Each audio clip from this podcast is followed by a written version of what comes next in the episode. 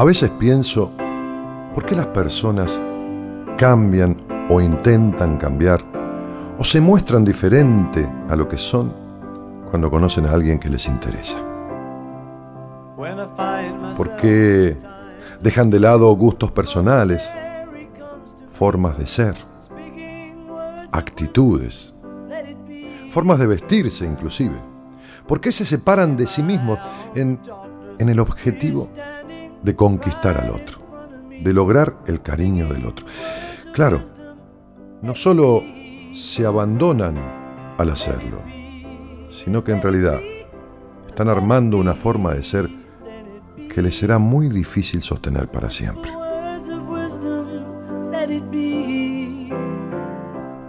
Cuenta una historia, una antigua historia, una historia del antiguo imperio chino, que un príncipe de la región del norte del país estaba por ser coronado emperador, pero de acuerdo con la ley, él debía casarse antes de arribar al trono. Sabiendo esto, decidió hacer una competencia entre las muchachas de la corte para ver quién sería digna de su propuesta. Al día siguiente, el príncipe anunció que recibiría en una celebración especial a todas las pretendientes y allí lanzaría un desafío. Una anciana que servía hacía muchísimos años en el palacio escuchó los comentarios sobre los preparativos y sintió una leve tristeza porque ella sabía que su joven hija estaba enamorada de ese príncipe, que tenía un sentimiento profundo de admiración por él. Al llegar a la casa y contar los hechos a la joven, se asombró al saber que ella quería ir a la celebración y ser una más de las muchachas aspirantes al trono.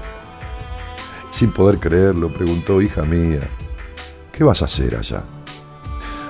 Todas las chicas más bellas de la corte, más ricas de la corte, estarán ahí. Tenés que sacarte esa idea insensata de la cabeza. Sé que debes estar sufriendo, pero no hagas que el sufrimiento se vuelva locura. Luego de un instante la hija le respondió, no estoy sufriendo, madre, y tampoco estoy loca. Yo sé que jamás seré elegida, pero es mi oportunidad de estar al lado del hombre que amo por lo menos unos segundos cerca del príncipe, eso solo me hará feliz. Llegó el momento y la joven llegó al palacio. Allí estaban todas las muchachas más bellas, con las más bellas ropas, con las más bellas joyas y con las más determinadas intenciones. Entonces finalmente el príncipe anunció el desafío. Daré a cada una de ustedes una semilla aquella que traiga la flor más bella dentro de seis meses será elegida mi esposa y futura emperatriz de la China. La propuesta del príncipe seguía las tradiciones de aquel pueblo, que valoraba mucho la especialidad de cultivar algo, sean flores, sean costumbres, sean amistades, relaciones. El tiempo pasó y la dulce joven, como no tenía mucha habilidad en las artes de la jardinería, cuidaba con toda paciencia y ternura su semilla, pues sabía que si la belleza de la flor surgía como su amor, en realidad tenía una, aunque sea una posibilidad de obtener un resultado. Pasaron tres meses y, y nada brotó. La joven intentó todos los métodos, consultó a los que sabían, pero nada había nacido. Día tras día veía más lejos su sueño, pero su amor era tan profundo.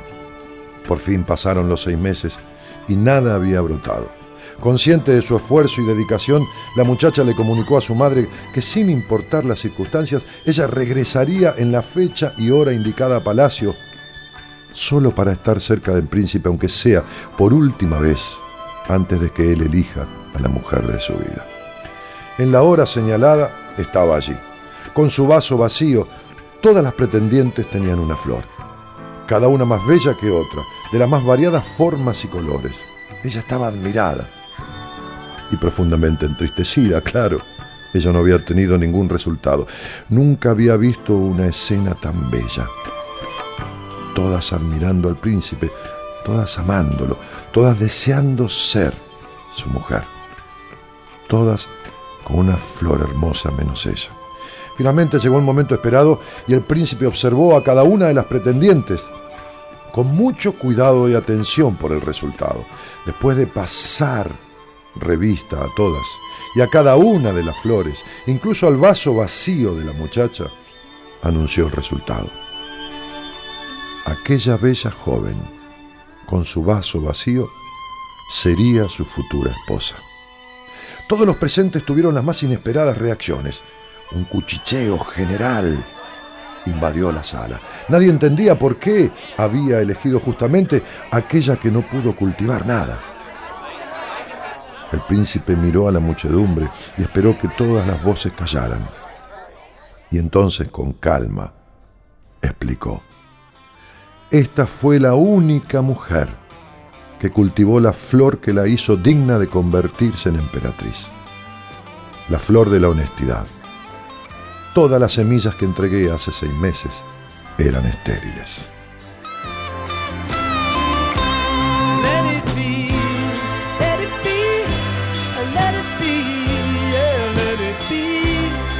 Esta historia en definitiva nos enseña que es mejor ser uno siempre.